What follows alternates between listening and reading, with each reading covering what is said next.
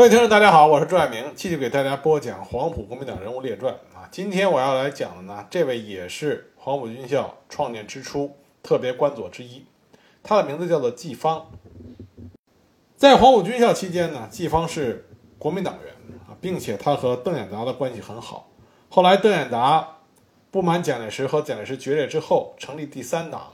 季方呢是第三党的骨干。所以后来呢，季方是以农工民主党的重要领导人，作为民主人士参加了新中国的建设。但实际上，季方在一九三八年就加入了中国共产党。今天呢，我就给来给大家讲一讲啊，这位黄埔初建的时候的重要人物季方。季方是江苏海门人啊，原籍崇明岛。一九零六年，清廷废科举，兴学练兵。因为季方家比较贫寒，没有钱上洋学堂，所以季方呢就抱着富国强兵的志愿，虚龄十七岁，投笔从戎。当时征兵官看季方年少有志，就取义“元方难为兄，季方难为弟”啊这句中国原来的古话，为他取名为季方，对他施以勉励。那季方进入新军以后。他的标统和管带都是极富有民族民族革命思想的人，所以季方呢受到他们的影响很深。入伍三入伍三个多月之后，季方就被保送进入到江苏陆军小学，后来又升入陆军第四中学，然后又去了保定陆军军官学校。他曾经参加了辛亥革命，任护军北伐敢死队排长，后来又参加了胡侯起义，在响应蔡锷。讨袁护国的时候，季方呢想策划啊武装起义，结果因为事情泄露而被捕，判刑十年。等到袁世凯死了之后，才得到赦免和释放。季方虽然小的时候他上的学并不多，但是呢，他对于知识的渴求，对于人生真谛的追求，对于真理的追求。是非常热切的。在反袁失败以后，他曾经和天主教的神父探讨过上帝到底是一个什么样的存在。那当时天主教的神父跟他说：“上帝是全知全能、赏善罚恶的。”那么当时季方就质问说：“既然全知全能的上帝，但为什么他要造出多缺多憾的世界？善恶既皆出自于上帝，为什么上帝要造些恶人，再造些善人来赏善罚恶？”这说明季方啊，在这方面有着他自己的思考。而在他因为反袁而搬关在狱中的时候，他同狱的辛亥革命的前辈秦孝鲁，让季方先从中国的老庄入手，进而再去研究佛学。而通过研究呢，季方对于老庄的清净无为并不很感冒，他更倾向于对大乘佛学的研究。所以啊，季方啊，他的佛学造诣很深。一九一七年春，季方回到他的家乡，应私立海门中学的聘请，任兵士操教员兼教地理课。一九一九年呢，他进入到上海中华模范地方自治讲习所学习，接受了民主主义思想的教育。毕业以后回乡，约了几个志同道合的朋友，组织海门地方自治研究会，想从研究入手，逐渐的推行地方自治。但是地方上的一些豪绅地主和官僚政客也在抢先办理地方自治，因为季方看不得这些地方官吏接受贿赂、摊派工程费用从中渔利，所以呢，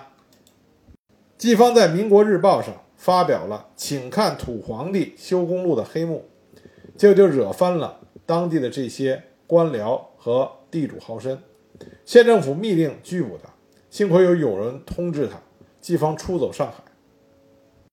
在上海避祸期间，季方曾经和方志敏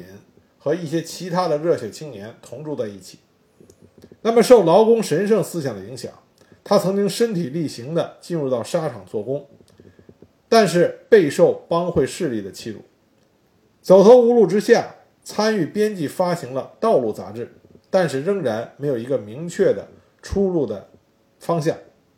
在这段期间呢？季方做了很多的尝试，他曾经到俄灾赈济会啊，去了解十月革命的真相。他还曾经组织过江苏边丁呃江苏兵丁平民共产团，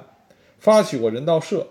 他认为人道就是大道大同，实现大同的根本办法就是尊重良心啊。共产是消灭私有制的一种手段，但他的这些尝试呢屡屡碰壁，但是这阻挡不了季方他在迷茫之中啊不停的求索。一二一年呢，经过老乡老同盟会员毛祖全的介绍，季方加入了中国国民党。一九二二年，他到国民党上海执行部。总务部工作。一九二四年七月，应黄埔陆军军官学校邓演达的聘任，季方担任了特别官佐，先后任教练部办公厅副官、教导团营长、党代表、第一期第十队队长、校长办公厅主任副官，并且参加了第一次东征。季方是真诚的拥护孙中山的联俄联共扶助农工的三大政策。在中山舰事件之后。他因为校长蒋介石反共，深感失望，就离开了黄埔。一九二六年夏，季方参加了北伐，先后任总政治部组织科科长、总政治部代主任兼江西善后委员会委员、国民革命军第二十二师党代表兼政治部主任。在四一二前夕，他与新编第二十六军党代表赵书啊乔装乘货轮潜回武汉，重返总政治部。任中将军事指挥。后来，武汉总政治部将从蒋介石那边逃回武汉的五百多政工人员编为教导营，季方任营长。很快，为了应对武汉国民政府的分共，教导营与中央军事政治学校合并，编为第四军教导团，季方任参谋长，随军东征讨蒋。八一南昌起义呢，对武汉国民政府有着很大的影响。当时教导团因为素有赤化之名，就被第四军，那么军长是张发奎，就给突然缴械。后来又看见教导团没有异动，又把枪还了回去。那么教导他的团长侯连营认为这形同儿戏，所以愤而辞职。张发奎和黄吉祥就强迫季方任团长。但是这时候的季方对于国共之间的彻底破裂啊，深恶痛绝。他看见他所熟悉的国民党左派与共产党人啊，季方和恽代英的关系非常好。那么看见这些共产党人都已经纷纷离去，所以呢，季方心灰意冷，就留了一封书函就出走了。这期间呢，他的两个弟弟季刚和季直都参加了广州暴动。第四军的教导团是广州暴动的时候的主力。那么他的小弟弟季直在广州暴啊广州起义中啊壮烈牺牲了。一九二七年十一月，宋庆龄、邓演达等人以中国国民党临时行动委员会的名义，在莫斯科发表了对中国及世界革命民众宣言。一九二八年到一九三零年间，邓演达在欧洲期间不断的和季方通信，因为两个人关系非常好，就国内外的形势、革命的指导思想、策略和具体纲领交换了意见。季方在法租界八仙桥创办了爱的书店。发行了《灯塔突击》两种刊物，但很快呢被巡捕房查封。一九三零年五月，邓演达回国，主持召开了有十个省市代表和十九位高级骨干参加的会议，一致通过了纲领性的我们的政治主张，正式成立了国民党临时行动委员会。临时行动委员会推选邓演达、彭泽民、黄吉祥、季方等人组成了中央干事会，而总干事是邓演达。季方呢负责总务兼联络，而且和黄吉祥一起共同负责军事工作。邓演达是坚决的反蒋，他认为蒋介石背叛了孙中山的理念，所以他不能代表国民党。而且邓演达认为中国的革命只需要革命的国民党和适合中国国情的共产党，不需要第三党。中国的革命应该由民主革命而进入社会主义。季方呢受邓演达的影响颇深，但是很不幸。啊，时间不久，邓演达就被叛徒出卖，结果被捕了。季方等人虽然多方的奔走营救，但是最终呢，邓演达还是被蒋介石密令杀害于南京麒麟门外的啊沙子岗。中国国民党临时行动委员会完全是靠邓演达一个人的威望撑起来的。那邓演达一牺牲之后，这个临时委员会呢就失去了重心，意见不一，整个中央陷于瘫痪。为了继承邓演达的遗志，季方就去了北平，成立了中国国民党临时行动委员会各省市联合办事处，继续从事反蒋的活动。他曾经在西兵马司创办了北辰中学，后来呢又化名季中原，想去西北找寻出路。他在兰州会晤了邓宝山，结果在宁夏呢被捕，幸亏买通了公安局长，才被释放出来。他还在包头会见了孙殿英。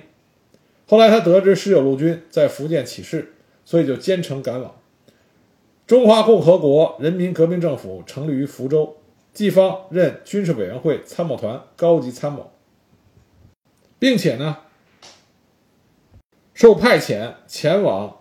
去联络孙殿英，组织军事委员会西北分会，共同反蒋。但是福建事变失败之后，季方被捕，被押到了南京宪兵司令部啊司令部拘禁。季方坚持他所奉行的是孙中山先生的主张，那因为因为拿不出来他现行反蒋的证据，所以呢交了保释金就释放了。那么在政治主张上的屡屡失败，就让季方。在想其他的出路。我们前面讲邓演达的时候提到过，邓演达对中国的土地问题、中国的农民问题是非常注重的。季方也深受邓演达的影响。在二次北伐的时候，季方就已经经常和邓演达以及苏联的顾问讨论中国革命，特别是农民问题和土地问题。所以呢，季方想在农村问题上再走出一条路来。一九三五年春。季方联合百来家的中小农户，在江苏省灌云县云台山大汪村组织了大汪新村合作社。章程规定，以呢劳力资金分别入股，产品按股分配，希望社员依靠自己的劳力加上水利成为自工农。因为苦于资金的短缺，季方夫妇到北平筹资，不料碰上了卢沟桥事变，南北交通断绝。这样，季方的新村梦就彻底破灭。期间，季方曾经在河北地区啊，骑着自行车跑遍了冀东数县，进行抗日民情考察，认为只要以强有力的组织领导，就大有可为。一九三八年春，季方夫妇带着刚满月的女儿转到大连，乘坐日轮回到已经沦陷的上海。季方这个时候已经看清楚，第二次国共合作的局面已经形成，抗战势在必行。但是抗战的胜利，季方没有选择回到国民党的政府里边去工作，他反而选择了接受共产党的领导。一九三八年五月，季方参加了中国共产党，由陈少云单线联系，在华东人民武装抗日自卫委员会（简称武抗）。凭借自己个人的社会关系，回到了江苏海门、启东、南通等地，联络杂色武装。他首先帮助整顿了护航游击队，约三千多人。后来新四军东进以后，这支部队被收编为海防团。一九三九年春啊，一九三九年初的时候，在海体地区发生了一起破坏统一战线的事情，就是当地有一支由知识青年。曲独王进领导的抗日武装，那么因为跟国民党的顽固派啊矛盾激化，结果呢，他们在与国民党谈判啊之后回来的路上，遭到了国民党武装的伏击。那么曲独和王进这两位烈士壮烈牺牲，因为他们所率领的抗日武装在海体地区是以英勇善战、军纪严明而深受群众的欢迎，所以当时。啊，海体地区各界舆论大哗，季方对此十分的愤怒，就向国民党江苏保安第五旅旅长兼海门县县长孙信福提出了抗议，并且回到上海，将这个惨案向华东武装抗日自卫委员会以及江苏各界旅户人士进行了汇报和反映。大家呢就公推季方到重庆去，向国民党中央反映敌后情况。结果呢，季方遭到了冷遇。幸亏，国民党军事委员会战地党政委员会副主席李济深以及秘书长邵力滋等人对这件事进行了关注。随后呢，季方就以国民党战地党政委员会少将指导员的名义，经香港乘轮船返回了上海。那么在法租界码头上岸的时候，季方随身携带的家底的皮箱被查出来战地党政委员会敌后工作规划等文件，被法国巡捕房拘捕。当时汪精卫的伪政权得悉以后，要求引渡，但是法方否认，将季方转移监禁约两个月，最后押上去香港的轮船驱逐出境。几经辗转以后，季方才回到了苏北，到李明阳部任参谋长。因为季方在苏北地区啊，江苏省整个江苏省的名气啊名望都很高，所以当时江苏省政府主席韩德勤曾经任季方为整军委员会主任委员、省政设计委员会副主呃副主任。但是季方深刻地感觉到江苏当时军政党不统一，无法作为，所以才会去李明阳处。但是在李明阳处当参谋长，季方遭到了副总指挥李长江。以及参谋处处长徐绍顿的排挤。那后来，在一九四零年六月底的时候，这些人对季方封锁消息，突然袭击了驻郭村的新四军，季方愤而告病回家。实际上，那个时候的季方啊，和新四军苏北指挥部走得很近。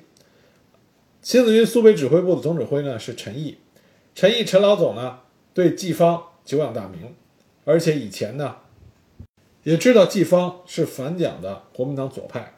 所以在陈毅的支持下，新四军里边的朱克敬、啊李俊民、黄义夫、黄义峰这些做统战工作的同志，就和季方取得了联系，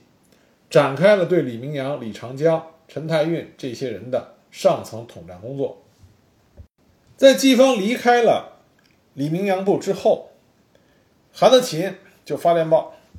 催促季方去他的总部任以总参议。而这个时候，当地的这些开明士绅啊，也希望国共双方停止摩擦，一致对外。所以呢，就希望季方，因为季方的名望比较高，希望他出面与各方沟通。季方就力劝韩德勤尊重民意，与新四军合作抗日。但是韩德勤说呢，如果新四军有诚意，就首先必须退出江堰，然后才可谈判。而陈毅为了团结抗日，决定退出江堰，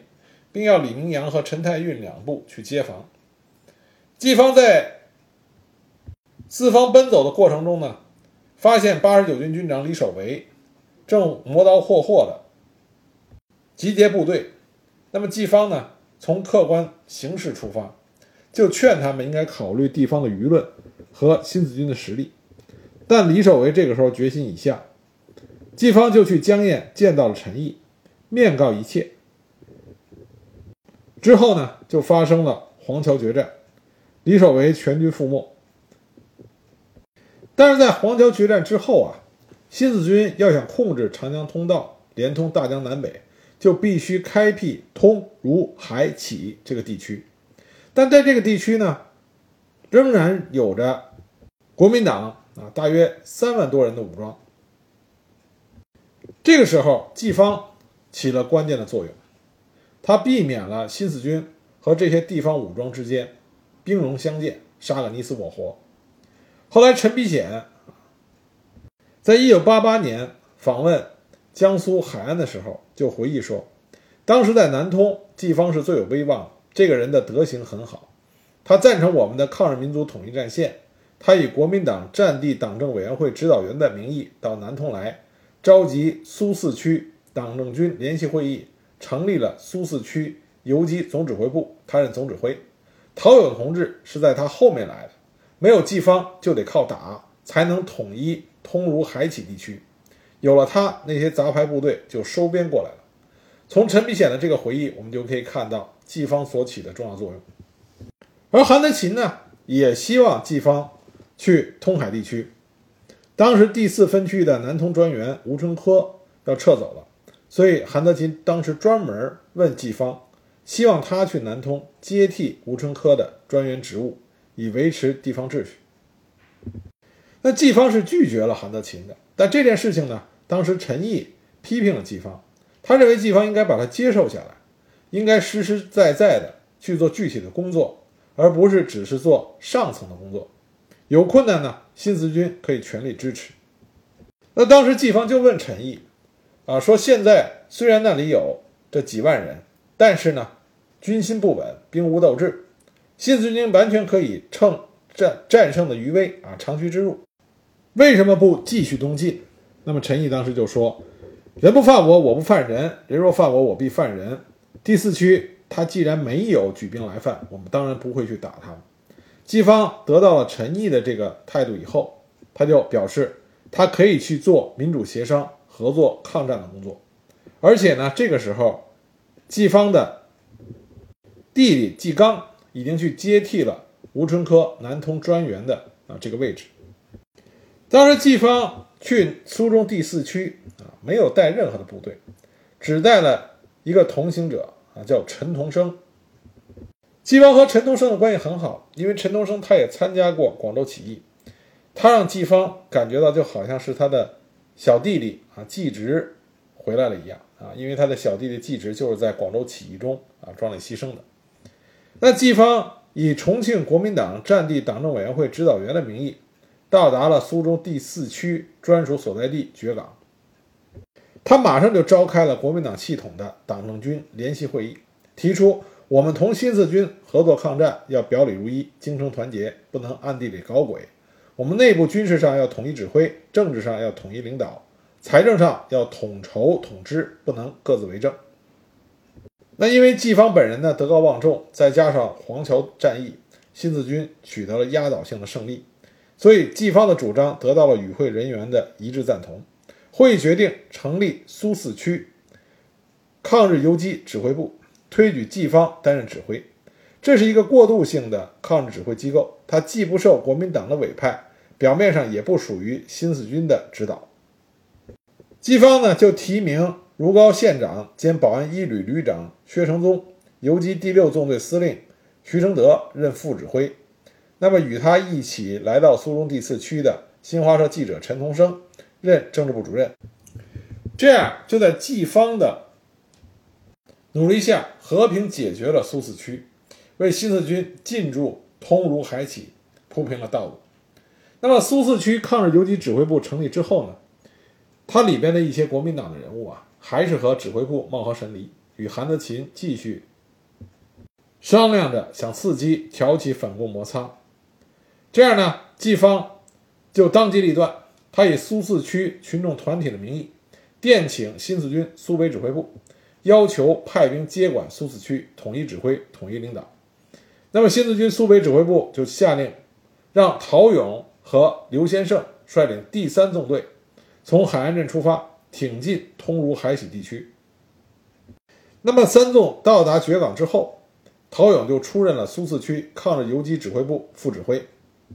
那么在季方的协助下呢，很快新四军三纵就完成了通如海喜地区的开辟。但是为了结束这个地区山头林立、各自为政的局面啊，你不仅要在军事上实现统一，同时在政权上也要统呃也要统一的领导。因此呢，季方出面在觉港召开了通如海起各阶层代表会议，会议通过了推行抗日民主法令的告苏四区民众书，并且决定按照三三制的原则改建和建立各县的抗日民主政府。皖南事变之后，新四军重建，陈毅任代军长。新四军苏州军区第四军分区司令部成立，季方任司令员，副司令员陶勇。那很快，日伪呢就发动了大规模的扫荡。这时候呢，季方的弟弟季刚啊，我们前面提到了，就是被韩德勤任命的南通专员季刚，擅离职守啊，擅离职守。跑到上海去了，那么季方呢就临危受命，兼任了苏四区行政专员。这时候季方的年岁啊已经是五十开外，那么日军来扫荡觉岗，为了保存力量呢，当时部队就从觉岗撤了出来啊，觉岗就沦陷了。司令部天天移动，部队呢也是化整为零。季方当时带着自己的妻子和孩子。带着不过是一连人，坚持打游击，不停的寻找机会拔除敌人的据点，所以说季方这个时候老当益壮。苏中军区四分局的军民在季方的领导下，经过半年的艰苦卓绝的斗争，最终取得了反清乡的胜利，受到了苏中区党委的表彰和加冕。一九四三年秋呢，季方奉命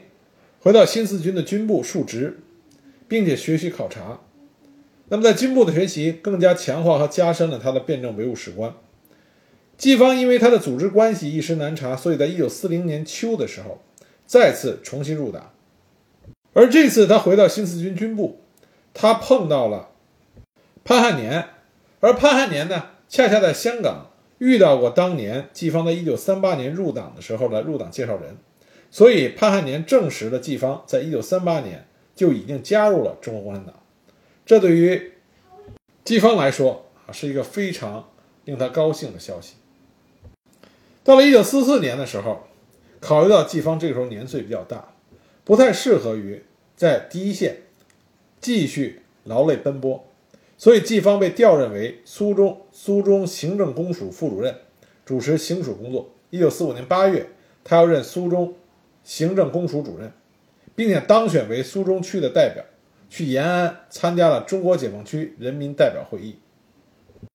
在日寇投降之后，根据中共中央的指示，苏中、苏北、淮南、淮北四个行政公署合并，在淮阴成立了苏皖边区政府。那么季方呢，就任副主席兼最呃兼高等法院院长。在国共内战爆发之后，季方兼任华东军区行政干部学校校长，啊，率领全校后来北撤到山东。那么大家都知道，从山东解放区啊，山东解放区到后来的淮海战场。华东野战军和国民党的部队进行了多番大规模的较量，所以呢，华东军区在渤海区成立了华东高级军官教导团，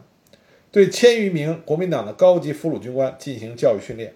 那么季方就担任的是这个教导团的团长，而他的搭档呢，也是一直和他啊伴随他左右的陈同生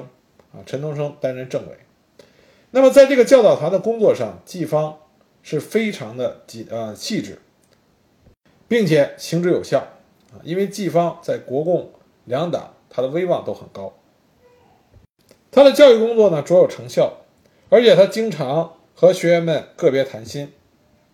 而且因为季方在黄埔军校的履历，所以呢他很容易和黄埔军校出身的国军将领找到共通点。王耀武在被俘之后态度的改变。这里面就有季方很大的功劳。新中国建立前夕，季方去出席了第一届中国人民政治协商会议，他是作为华东解放区的代表，后来又当选为第一届人大代表，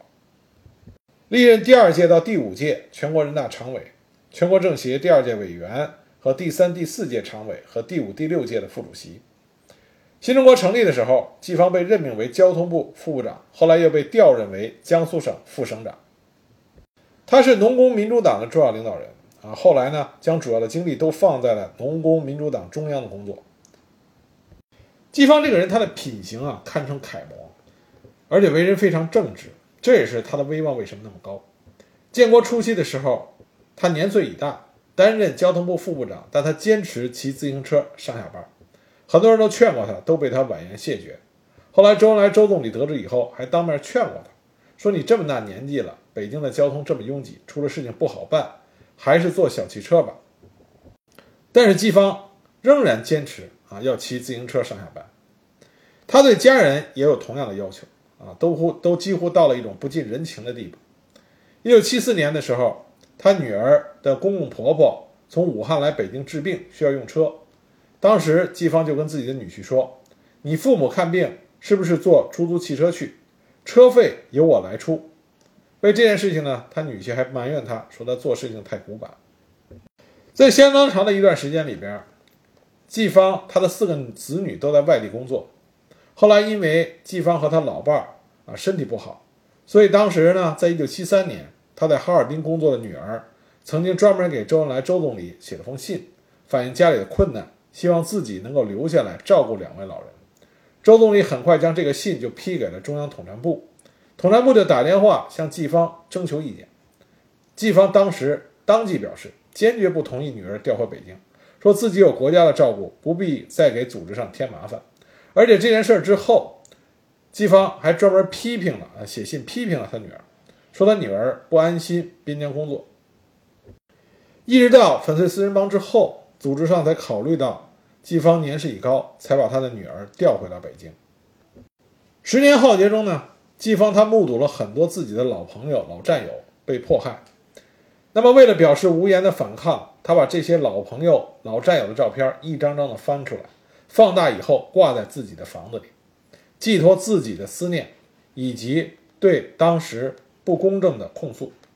他家里人就担心劝说，说你这不是引火烧身吗？当时季方就回答说，大不了就是一死，我这么大年纪了还怕什么？一九八七年十二月十七日，季方病逝于北京，终年九十八岁。他在一九七九年曾经预立了遗嘱，他遗嘱是这么说的：“于自出世以来，已经历了三个三十年，前两个三十年都是从内忧外患中度过来的，直到第三个三十年。”由于中国共产党领导的抗日民族民主革命战争的胜利以及解放战争的胜利，推翻了压在全国人民头上的三座大山，于义德欢欣鼓舞地同全国各族人民一起进入了没有压迫、没有剥削的社会主义新中国。遗憾的是，三十年来没有能充分地发挥社会主义的优越性，以致贫穷落后的旧貌至今尚未完全消除。现在唯一的希望全寄托于四个现代化的实现。我的子女都已能自食其力，能保持艰苦奋斗的生活传统，不可稍存觊觎侥幸之念，世所至主。从这份遗嘱呢，我们这些先辈他们对国家民族的那份责任感以及不断求索的那种精神啊，跃然纸上，令我们钦佩。